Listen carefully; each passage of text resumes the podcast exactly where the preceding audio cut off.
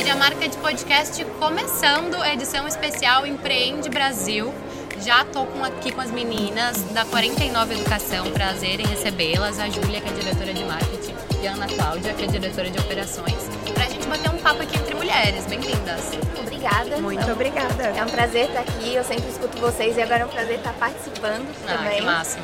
Eu vou começar me apresentando então, depois a Ana continua. Eu sou a Bora. Júlia Vidigal Munhoz e eu trabalho com marketing já há mais de 10 anos aí no mercado de tecnologia, tanto para geração de demanda quanto também para branding e tudo mais. Então é um prazer enorme estar aqui. Obrigada Opa, pelo convite. Temas que a gente adora, hein? Já vamos convidar ela pra fazer a segunda edição no estúdio. Já quero, pode convidar. Boa, e ela arrasa, hein? Vamos lá. Prazer, galera. Meu nome é Ana, sou diretora de operações na 49 Educação. É, eu sempre falo que diretor de operações é o cargo mais aleatório que existe, porque não importa, às vezes, qual, qual é a startup ou o que ela faz, acaba mudando muito o que a diretora de operações faz. Mas hoje eu cuido ah, a partir do cliente, a partir do momento que o cliente se torna cliente, ele fica responsável por, comigo, né? Então toda a parte de ah, suporte, atendimento, onboarding e toda ah, nosso processo de aceleração também fica comigo e toda a parte de governança de startups também. Então, eu estou aí também há mais de 10 anos no mercado de startup e de tecnologia, consegui fazer essa conexão entre tecnologia e gestão e hoje sou apaixonada por startups e adoro, adoro falar sobre. Ai, que bacana. Nossa, que bagagem, hein? Tô até me sentindo aqui. Ah. Meninas, vou deixar vocês falarem. A gente não conta a nossa idade, né? É, é verdade, é verdade, isso a gente não fala. A gente oculta, não precisa. Eu quero pedir para vocês contarem para quem está nos ouvindo um pouquinho do que é a 49 Educação, qual que é, a- enfim, a área de atuação de vocês é a educação, mas como que vocês estão inseridas nesse mercado? Legal, vou falar então um pouquinho sobre a 49. A 49 é um ecossistema para desenvolvimento de startups. Então hoje é, nós eh, capacitamos as startups em grandes quatro, quatro grandes itens, né? É, validação da ideia, construção do MVP, construção da máquina de vendas e captação de investimento. Então, a gente tem um processo de aceleração, que é a Startup University, e a gente vê o processo de aceleração de startups como um processo educacional do founder, né, do empreendedor, da empreendedora. Então, diferente de outros processos de aceleração que existem, a gente vê esse, esse- geralmente como é que funciona a aceleração, né? A aceleração, ela, a startup entra no processo de aceleração, ela cede um percentualzinho da sua startup e recebe educação. A gente tem um modelo um pouquinho diferente, onde a gente vê que a educação, ela tem que vir antes dela receber o investimento, antes dela fazer o movimento de ceder um percentual né, da sua startup. Então, o processo educacional do founder, ele é super importante Sim. e faz muita diferença né, no processo de amadurecimento e evolução da, da startup. Enquanto você falava, eu fiquei pensando exatamente isso, porque a gente vê muitas startups com produtos super bem elaborados e que atendem a várias dores do mercado que acabam fechando justamente por uma dor, um gargalo nesses pontos que você estava comentando, né? Exatamente. O trabalho de vocês é fundamental. Fundamental. A gente estava aqui conversando em off que a galera às vezes confunde um pouco o conceito de startup, né? Uhum. Daí a Ana Cláudia falou: não, vamos explicar para clarificar para a galera o que é uma startup, o que é uma Começar do empresa. começo. É, É, exato. boa. Back to bases. Será que eu sou uma startup, né? Ah, mas eu acho que é super importante isso. É, startup, o próprio nome já diz, né? Startup é dar o começo, iniciar, dar um pontapé. Então, startup realmente é, é uma empresa que está mais no início. Mas ela é super importante ter. Tem três conceitos que são super relevantes, assim. Que ela precisa resolver um problema, de fato, um problema que afeta a sociedade, um problema que existe no mercado. Então ela tem que trazer é, essa, essa solução para resolver o problema. Então tem que resolver um problema. Ela é muito direcionada pro cliente. Então é, tem um. O Brett Waters, ele é professor em, em, em Stanford e ele fala que a startup, né, ser startup é conseguir descobrir e, e- e entender mais o cliente. E o outro conceito que é super importante é ser repetível e escalável. É, o que é ser repetível e escalável, né? É, receita crescer e os custos crescerem, porém não na mesma proporção. Então chega no momento que a startup, a receita cresce, cresce, cresce, os custos crescem, mas numa uma proporção bem menor. Então, ser escalável, ser repetível, eu conseguir escalar a minha venda, esca- escalar o meu marketing, mas também conseguir escalar a minha entrega do produto, também do que eu estou vendendo. Sim, sensacional. Ah, acho que é importante também a gente trazer aqui, aproveitando que a gente está numa mesa só de mulheres, como é a atuação feminina nas startups, né? Porque, enfim, particularmente eu trabalhei em uma e a gente não via muitas mulheres em cargo de liderança, né? Queria que vocês explorassem um pouco Legal. esse assunto. Principalmente porque a gente estava conversando aqui, vocês me disseram que é sim um, um dos valores da empresa que as sim. posições femininas estejam ali presentes. Legal. A gente já acelerou mais de 1.700 startups assim com a gente, né? E esse cenário está mudando, assim. A gente consegue perceber que a 49 ela tem muito esse olhar pro ecossistema, para desenvolver o ecossistema. Então a gente participa de hubs de inovação, de GT de mulheres, de diversos grupos, grupos também de inovação e de empoderamento feminino. Eu e a Ana, principalmente, a gente está aí sempre palestrando. A gente começou morrendo de vergonha, podcast e tudo mais, até porque é, a gente sabe que o mercado nos olha de uma forma e a gente tem Sim. que entregar sempre mais, a gente nos cobra sempre mais, né? Sim. Então, a gente vê isso mudando, a 49 é um exemplo disso, a gente tem aí duas sócias e duas diretoras também né, é, na na liderança. Então a gente tem muito orgulho de ver isso acontecendo em várias startups que a gente acelera e no mercado como um todo. Então a gente apoia demais com isso. Com certeza. Eu acho que é um movimento que a, acaba acontecendo, acho que na verdade ele aconteceu assim, esses tipos de movimento acabam acontecendo muito na inicia na startup, eles acabam indo para o mundo corporativo. É. Então a startup ela ela dá esses primeiros passos porque ela se preocupa muito com o problema. então existe um problema de representatividade das mulheres nas lideranças nas corporações. A startup, como ela busca resolver um problema, ela identifica isso, então vamos solucionar. Então tem muitos movimentos é, que fomentam e que ajudam as empreendedoras mulheres é, a crescer. Então, a, a, gente precisa se fazer ser escutada muito mais do que o homem. Sim. Então, uh, esses movimentos na startup, acho que está uh, melhorando, precisa melhorar muito mais. Somos no mundo 50-50, 50-50, homem, homem e mulher. A luta tem, continua. Então tem que ser 50-50 também. Da... Em todos os aspectos. Todos os aspectos, é exato, é exatamente. Legal.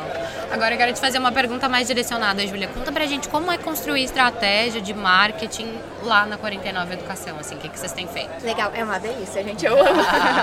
assim, já brilhou o olho dela. Eu amo, né? Marketing é tudo, mas assim, é, a gente trabalha com três pilares.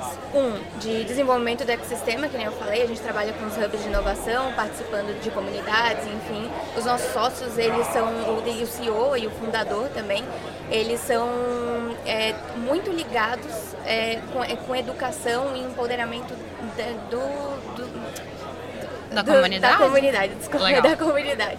Então, a gente trabalha com esse pilar de desenvolvimento, de fato, do ecossistema. Tem o pilar de branding, então a gente participa de evento, a gente vai para evento tanto para geração de demanda, tanto para palestrar e para educação. E o terceiro pilar, realmente, é geração de demanda. A gente criou um canal próprio de aquisição para geração de leads. Então, desde o início, é, gera o lead, a gente nutre, de fato, trabalha ali com, com um funil de vendas completo. E a gente trabalha com esses três pilares, então, de ecossistema, de geração de demanda e de brand. Uhum. Como que vocês equilibram essa balança assim? Quem, a, a, galera que nos escuta há mais tempo já sabe que essa é a grande pergunta que a gente sempre explora aqui no podcast, porque a gente tem visto, a gente viu nos últimos anos, na verdade, muitas empresas indo para um caminho de beleza, minha verba 80% vai para performance e 20% vai para marca. E aí depois de um tempo, de alguns anos, eles começaram a perceber que o faturamento foi caindo e perceberam, opa, parece que o investimento em marca também reflete em vendas. Como que vocês lidam com essa balança assim? É muito fácil a gente investir onde a gente consegue ter mais clareza ali Sim. do retorno financeiro. Então, de geralmente, fato. ah, coloquei X reais em ads, eu sei que deu X vendas, eu tenho mais clareza, né? Então, branding, ele tem também uma métrica, ele tem um ROI por trás. É um pouco mais difícil na visão de algumas startups e alguns até empresas maiores enxergar isso, mas agora está mudando esse mindset assim nas pessoas. Eles estão entendendo que isso também é importante é uma composição, assim. Então não quer dizer que eu gastei X e eu ainda não vi o retorno, ele é mais Sim. longo prazo, assim, e ele é mais perene, ele dura mais tempo. Muito mais, exato. Exato.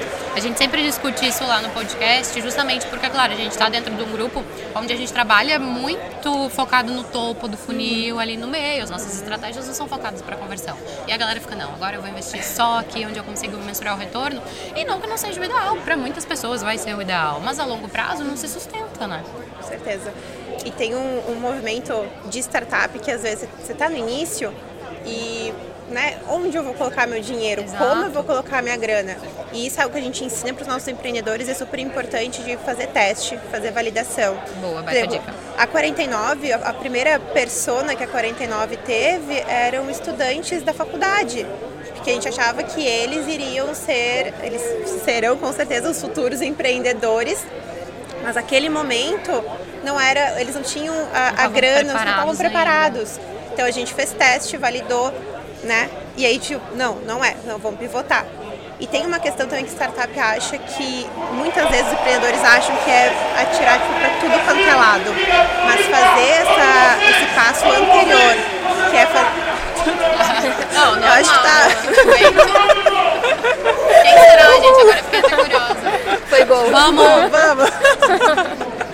Ai, okay, é, colocar a grana em, em, por exemplo, em várias geografias em várias, uh, pessoas, em várias pessoas com diversas idades. Então é super importante, antes de, antes de colocar a grana em algum em algum anúncio, em algum ads, assim, definir quem é a pessoa, quem que eu quero atingir, Boa. qual é a geografia, qual é a idade, qual que é o sexo, qual que, é, qual que são as características.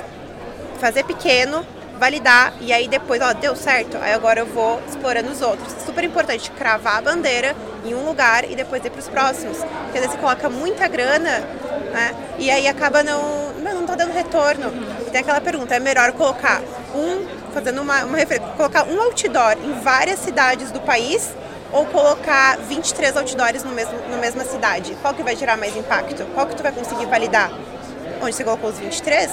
Aí depois você vai para a próxima cidade e coloca mais 23, entendeu? Então acho que é bem importante fazer esse processo anterior, né?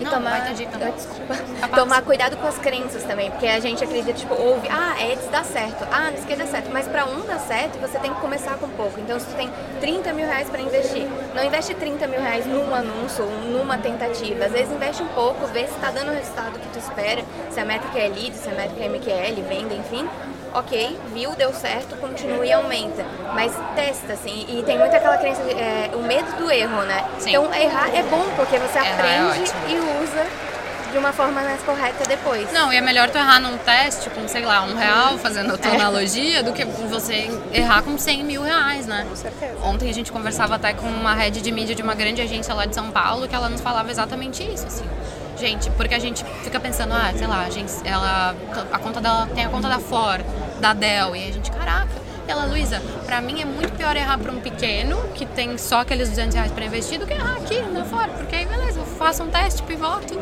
se não deu certo, não vou quebrar a empresa. Exatamente, e não ter preconceito com alguns canais um pouco mais tradicionais, assim, eu vim do agro, do eu trabalhava numa empresa do agro, e falava assim, ah, rádio não dá certo, eu não escuto rádio e tudo mais. Só que assim, a gente testou fazer rádio que era mais barato do que da mídia paga que a gente estava fazendo, enfim, para aquele mercado. Sim. E assim, foi 10 minutos de, de propaganda na rádio e teve, tipo, 30 levantadas de mão, o cara pedindo orçamento pra gente. Assim, a gente não tinha esse resultado na mídia que a gente estava fazendo. Então, tomar cuidado com aquelas crenças, tipo, era barato, uhum. a gente atingiu um mercado super qualificado, então testar realmente diversos canais assim para ver qual que é o seu e qual que é o do público, né? Onde ele está de fato. Esse teu ponto volta para que ela estava falando, né? Conhecer o público, porque Sim. cara, agro, rádio, Exatamente. enquanto eles estão trabalhando ali é a única mídia que eles têm acesso, exato. Exatamente. Sensacional, que aula nesses poucos minutos. Rendeu pra caramba. Obrigada, meninas, pela participação de vocês. Obrigada. Eu agradeço. Adoramos. Adoramos. Já quero presença de vocês no estúdio, hein? Agora Com tá gravado. Certeza.